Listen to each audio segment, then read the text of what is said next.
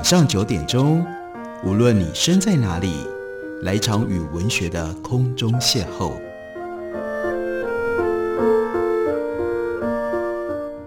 杨照谈书，邀您一同遨游文学世界，认识古今中外的经典之作。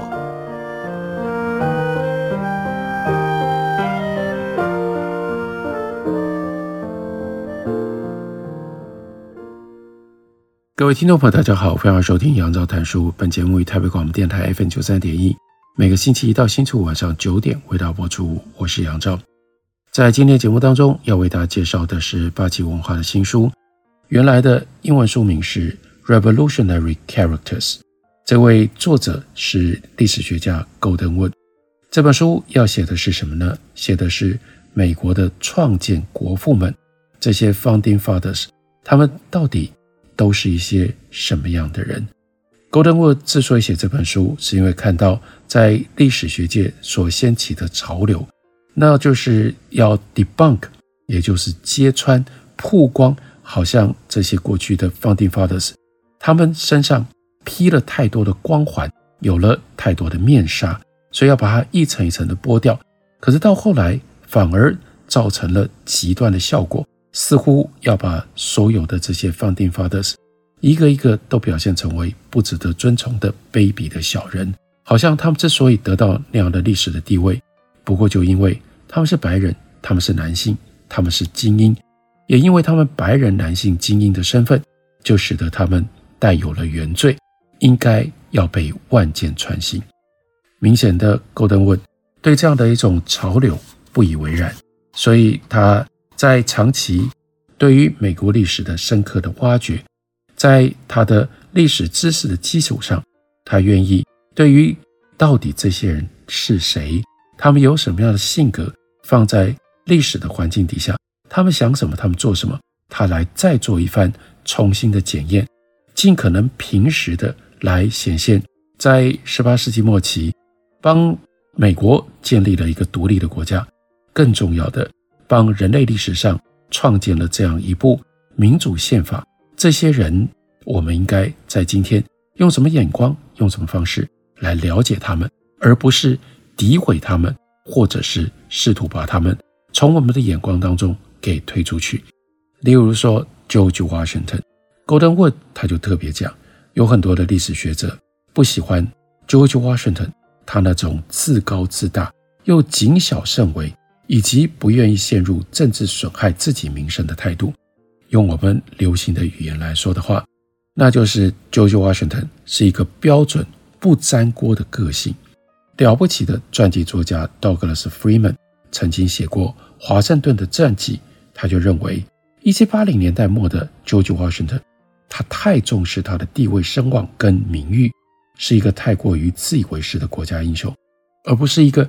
勇敢的爱国者，很多历史学者难以理解 George Washington 的行为。不过，Golden Wood 却要提醒我们，George Washington 他同时代的人可以了解他，他们毫不怀疑 George Washington 只是想要保持一贯的无私。他之所以焦急地到处去探寻世人一般人对他的看法，他之所以对于出任公职，包括担任。美国宪法通过之后的总统犹豫不决，他之所以有疑虑跟顾忌，全都因为他致力奉行叫做有德领袖的，这是西方非常古典的理念。他担任大陆军总司令的时候，他从来没有拿过薪水，而当国会希望他能够接受总统的薪俸的时候，他也推辞再三。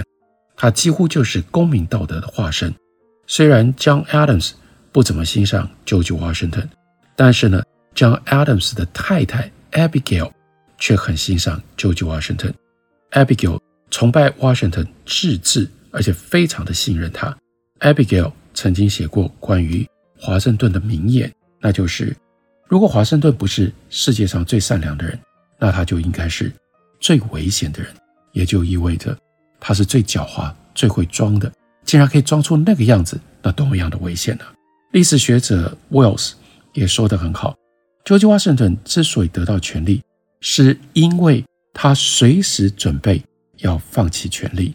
那个时候，宪法通过了，要求乔治·华盛顿出任总统的压力太大了，终于使得他让步，他顺理成章拿到所有选举人票。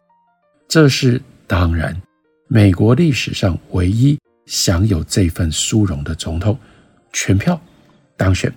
身为第一任的总统，乔治·华盛顿他面对的环境也是其他总统不曾遭遇过的，而全国也只有乔治·华盛顿。他有办法可以面对。美国人是在君主制度当中茁壮的，绝大部分的美国人，他们原来出生的时候都是由君主统治的英国人呢，所以他们当然从来没有经验过一个不是国家的元首。所以，乔治·华盛顿一方面他必须要满足人民对这种父权领导的深刻的渴望，但另外一方面，他又要塑造出由选举所产生的共和国总统的典范。一七八七年宪法所选出的元首，在美国历史上没有前例，也就表示乔治华盛顿不能够遵照任何前面的人所留下来的例子，照着做就好。乔治华盛顿他要证明跟充实这个新的总统的职务，他还要团结全国，向全世界证明美国这个完全彻底新鲜的自治政府这样的一个政治上面、自我统治上面的伟大实验。是行得通的。他在一个还在战争当中的革命世界做到这一些，没有牺牲掉国家的共和制度，这个成就我们真的可以忽略吗？这个成就真的不值得赞叹吗？这是其他不管多伟大的总统都不可能能够赶得上乔治华盛顿的地方。在一七八九年的时候，许多美国领导人认为，一七八零年代的各州民主太过于泛滥，民主需要被制约。但又不能伤害共和主义的原则，而这正是创立新宪法背后原因。所有的联邦党人，就是支持新宪法的人，他们自称自己是 Federalist 联邦党人，他们都认为民主需要被约制，新政府需要更大的权力。而在十八世纪的英美政治理论当中，权力就意味着主权。根据十八世纪混合式或平衡式政府的传统宪政概念。过多的民主该怎么办？有什么方式可以对峙民主呢？过多的民主要用王权来加以制衡。但是在一七八九年，联邦党人们却也很清楚，他们不可能公开倡议政府当中需要更多的王权。不过，许多人私下都同意 Benjamin Losh 他的看法，也就是新政府应该要结合王权的活力和贵族的稳定力量。来统合共和国当中的各种自由，就连 Madison 这么坚持共和主义的人都认为，新的联邦政府应该要扮演英王在英帝国当中那种超越政治的中立角色。其他的联邦党人，例如说 Hamilton，对于革命之后的民主过头的现象更感到失望，所以希望在政体里面加入更多的王权。事实上，虽然 Hamilton 跟许多知名的联邦党人，在一七九零年代都支持新宪法，但是其实，在 Hamilton 的心目当中，他想要建立的是更中央集权的财政军事国家，最后能够跟欧洲那些强大的君主制国家平起平坐，可以予以抗衡。他们也很清楚，不论要怎样把王权带进到美国，都必须要放在共和的制度当中。正如有人说。联邦党人真正想要的是另外一个 Augustus，也就是罗马屋大维统治的那样的时代，只是他们从来不能把它讲清楚。Augustus 就是想要把君主制带进到原来的罗马共和国，所以呢，他创建了罗马帝国，但同时继续保持对于共和制口头敷衍，要把王权带进到新政府，那。王权的中心不可能有别的地方，当然就在总统的身上，所以总统这个职位才让许多的美国人深感疑虑。这个叫做 Chief Executive，向来是传统专制政体的源头，而正如 Benjamin Franklin 所指出的，这种职位在美国自然会往君主制度倾斜，所以那样的一个时代的背景，就使得一七八九年。华盛顿担任总统格外的重要，因为那个时候，George Washington 是唯一够庄重、够有耐性、够自制、够有崇高声望，足以担当这个从来没被试验过，但可能大权在握的总统职务的人。有很多人，包括 Jefferson 在内，都期待 George Washington 终身担任总统，做一个由选举所产生的君王。确实，如果我们不晓得当时的人是真的觉得美国有可能转变为君主制，我们就无法理解1790年代所发生的事情。共和制度是没有经过试验的新事物，当时全世界几乎都实行君主制度，大部分的人也习惯君主制度，而历史也证明，大多数的共和政体都会转变成为君主政体，甚至 George Washington。他一开始那个样子就是君皇君主的调调。他在一七八九年春天从 Mount Vernon 启程去当时的首都纽约，整个过程向国王出巡，一路上有礼炮，还有各种精心策划的欢迎仪式。他所到之处，众人高呼 “Long live Washington”，华盛顿万岁！耶鲁大学的学生举办辩论。辩论由选举产生的国王是否优于世袭君主，君主制的呼声甚嚣尘上。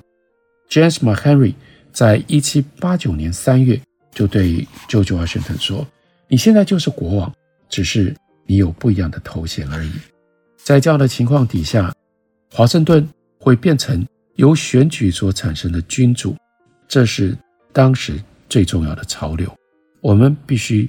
从这样的脉络底下去评断华盛顿最了不起的成就，他没有把美国依照当时这些人的看法转变成为君主制，不只是他没有变成君王，他甚至没有当终身的总统，他甚至更进一步定下了这样的一个规范，这样的一个潜力，让之后的美国总统最长就只有八年任期。这个成就，不管我们换。任何不同的历史的角度来看待，它都不应该被遗忘，更不应该被忽略。我们休息一会儿，等我回来继续聊。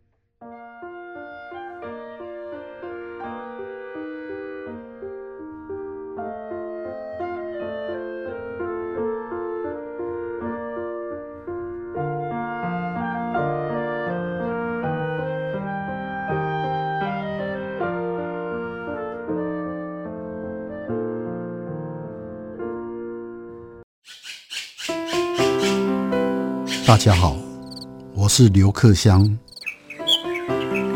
亲近自己的城市，找回城市的温暖。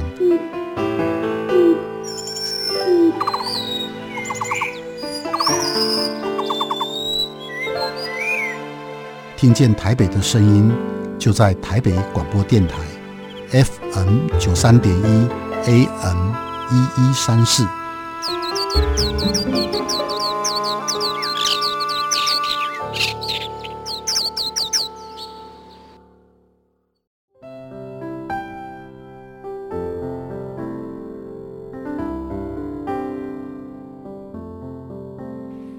见台北的身影，拥有颗热情的心，有爱与梦想的电台，台北广播 FM 九三点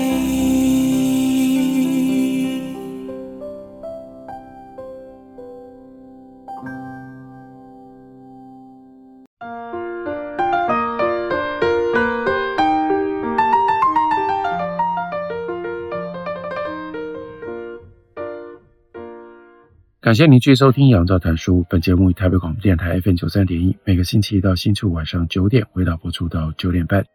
今天为大家介绍的这本书，作者是 Golden Wood，书名叫做《Revolutionary Characters》，中文翻译本，书名是《国父的真相》，刚刚由八旗文化公司出版。这本书里面，Golden Wood 就是要为我们介绍这些美国革命当中的开国元勋，他们真实的性格是怎么一回事。放在当时的历史时代背景当中，我们如何认知他们是什么样的人？我们来看一下他如何写 Benjamin Franklin，他特别提到了非常重要的一个元素，那就是法国，是法国强化了 Franklin 代表美国人的形象。Benjamin Franklin 曾经在法国待了八年，在这八年期间，他把自己塑造成为美国的象征。在这个意义上，Franklin 是在属于美国之前，先属于法国的，也是法国人率先创造出我们今天所熟知的 Benjamin Franklin 他的现代的形象。那是叫做 Poor Richard 的布尔乔亚的道德家，他是一个质朴民主的象征，他是单纯的偏远地方的哲学家。Franklin 他聪明的地方就在于他自我清楚的认知。在法国人心中的形象，并且运用这样的形象来为当时所新创建的美国服务。富兰克林的任务起初看起来根本做不到。法国一开始并不想承认美国这个新的国家，也不想过早和英国开战。美国除了脱离英国这个不太可能的前景之外，根本给不了法国王室任何的东西。而这个时候，Franklin 已经是个老人了，1776年高龄七十，身上有一堆病。他的周遭的革命同志们，大家都不喜欢他。在美国，也有很多人怀疑他，因为毕竟他在这个之前，他不是住在美国，还有二十年时间，大部分时间都住在伦敦。他的儿子 William Franklin 是前纽泽西的总督。他是一个恶名昭彰的保王派，现在呢，在美国被捕了。难怪有很多的美国人怀疑，Franklin 根本就是一个英国间谍。但尽管困难重重，Benjamin Franklin 还是令人敬佩的成功了。他是美国历史上最伟大的外交家。他不但把法王路易十六拉过来帮新共和国打仗，他还在漫长的战争的过程当中。从自身财政窘迫的法国政府拿到了一笔又一笔的借款，没有任何其他的美国人能够做得到 Franklin 所做的事。他顶着大科学家跟大哲学家的名声，来到了法国，是从美洲原野当中孕育的本土天才。他已经准备好要震惊世界。对许多法国贵族来说，Franklin 就是美洲的化身。许多人都热爱美洲所代表的理念，那就是质朴、单纯、自由。在当时的激进风潮底下，法国人也爱用美洲跟 Franklin 的形象来批判自己自身法国社会奢华腐败。他们为自由、共和跟和平讴歌。他们喜欢 Beaumarchais 的《塞尔维亚理发师》和莫扎特的《费加罗婚礼》，这些作品都在反对贵族。许多法国的贵族，例如说 Rochefoucauld，都强烈的主张应该要取消贵族在地位还有财富上的种种特权。他们并不知道这会有什么样的后果。r o s h e f o u 他最后是被革命暴民用石头活活的砸死的。而 Benjamin Franklin 也是这股激进风潮的一部分。他被法国贵族疯狂的崇拜，他的头像。无所不在，出现在纪念章上、鼻烟盒上、糖果盒上、戒指上、雕像上和出版品上，还有很多妇女梳富兰克林的那种发型。富兰克林曾经自己对女儿说：“这些东西啊，让你父亲的脸孔和月亮一样的让人熟悉。”法王路易十六对一名朝臣崇拜，富兰克林感觉到非常的嫉妒，他送了。一只夜壶给这名朝臣，干嘛呢？因为上面就有富兰克林的头像，让这个朝臣用富兰克林来尿尿。富兰克林之聪明之处也就在于，他知道法国人想要从他的身上得到什么，并且尽量加以利用。在欧洲最奢华跟最为繁文缛节的凡尔赛宫中，富兰克林总是身穿。咖啡色跟白色相间的简单的麻布衣，头戴着一顶毛帽，他不戴假发，也不戴剑。但是法国的宫廷贵族大家都爱他，他们以为每一个美国的宾州人都是朴实的贵格派教徒，而 Franklin 一定也是。所以 Franklin 不能犯错。他在重大的场合向来不发一语，因为他的法语讲得不够好。但法国人反而喜欢他这种共和派的缄默。富兰克林那些 Poor Richard 关于如何赚钱的名言金句，在法国就被拿来跟伏尔泰了、蒙田了他们的宏大哲学的论著等量齐观。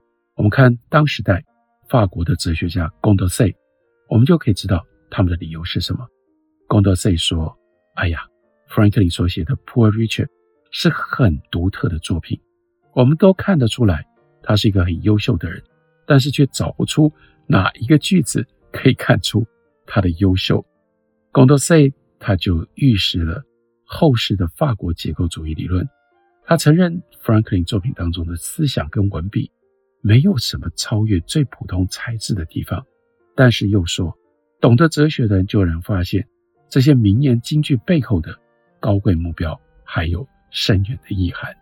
虽然 Franklin 他那些 Poor Richard 的名言金句在法国大受欢迎，但法国人并不把 Franklin 当作生意人。但法国人不把 Franklin 当作生意人。Franklin 深知法国贵族热爱荣誉、自由，所以他建议美国外交部长 Livingstone 应该要用什么方式来跟法国人打交道。他说：“法国是一个慷慨的民族，他们热爱荣誉，尤其喜欢保护被。”压迫者，法国贵族对做生意没有兴趣。如果你对他们说：“哎呀，帮助我们符合法国人自己的利益”，这就等于说：“来帮我们吧。”然后呢，我们就不用感激你了。所以绝对不能用这种利益来试图打动法国人。Franklin 心中雪亮。法国外交部长 Vergennes 就曾经说过：“所有美国人都对生意有疯狂的执着，只有。” Franklin 是例外，我相信他的手跟他的心是一样的干净。在某种重要的意义上，是法国人创造了我们今天所知道、所认识的 Benjamin Franklin。在美国人还不需要 Franklin 的时候，法国人先需要 Franklin。Franklin 有办法利用这种需要，让法国人来支持美国。难怪他在法国的八年变成了他人生当中最快乐的时光。因为他在做毕生最想做的事，在世界舞台上干大事。就在这样的环境当中，Benjamin Franklin 在1784年重新动笔写他自传的第二部，开始觉得人生是可以掌控的。在签订和平条约之后，Benjamin Franklin 很不情愿地回到美国终老。不情愿，那是因为他所有的朋友都在法国啊。他现在明白。他的命运跟美国是系在一起的。他在1785年回到美国的时候，他的同胞都还不太弄得清楚他是一个什么样的人。他们知道他是国际英雄，跟 George Washington 并列为世界上最受崇敬的美国人，但是他们不太知道原因到底是什么。毕竟 Benjamin Franklin 不像 John Adams 领导过革命运动，也不像 Jefferson。写过伟大的革命文件，更不像 George Washington 曾经带领过军队。因此，当 Benjamin Franklin 他在1790年去世的时候，他只得到了一份公开的吊词，是由 William Smith 所写的。而 Smith 只不过是因为担任美国哲学协会的副会长，所以被指派这项任务。就连前麻州州长 James Baldwin。他去世的时候，都收到了几十份的吊词。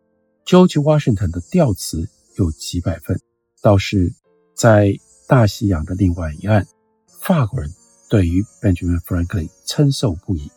米拉波伯爵在法国的国民大会上发表了最著名的吊词。国民大会将吊词予刊行，并且宣布追赐赞天，这是有史以来的第一次。相较之下，Franklin 他自己的国家，美国的参议院拒绝通过众议院称颂 Franklin 的决议案。更糟的是，William Smith 给美国哲学协会写的悼词。更糟的是，William Smith 为美国哲学协会所写的悼词根本言不由衷。有位美国哲学协会的绅士们对于富兰克林出身寒微感到尴尬，史密斯还要为此致歉，将 Benjamin Franklin 青少年时代略过不提。美国人当时是把 Benjamin Franklin 视为爱国者跟科学家，而不是后世那个叫做 Poor Richard 的朴实、非常朴实的布尔乔亚道德家。Franklin 在一七九零年过世，自传在一七九四年才出版。Franklin 的形象靠着自传的出版而发生了转变。接下来三十年当中，美国市场上出现了无数的 Franklin 自传版本，还有节录本。一七九八年之后，出版社开始把 Poor Richard 的文章收进到 Franklin 的自传当中。所以到了这个时候，Franklin 他才改变了形象，才被美国人认识，也才在这样的一个形象上先影响了法国人，后来才回头影响美国人。Goldenwood 在这本书里真的认真的看待这些开国元勋他们的 characters，他们是什么样的人，有什么样的性格，这样的性格在那样一个时代，各种不同的现实条件凑合影响底下，发挥了一些什么样历史的作用。这就是《国父的真相》这本书它的主要的内容，介绍给大家，推荐给大家。感谢您的收听，明天同一时间我们再会。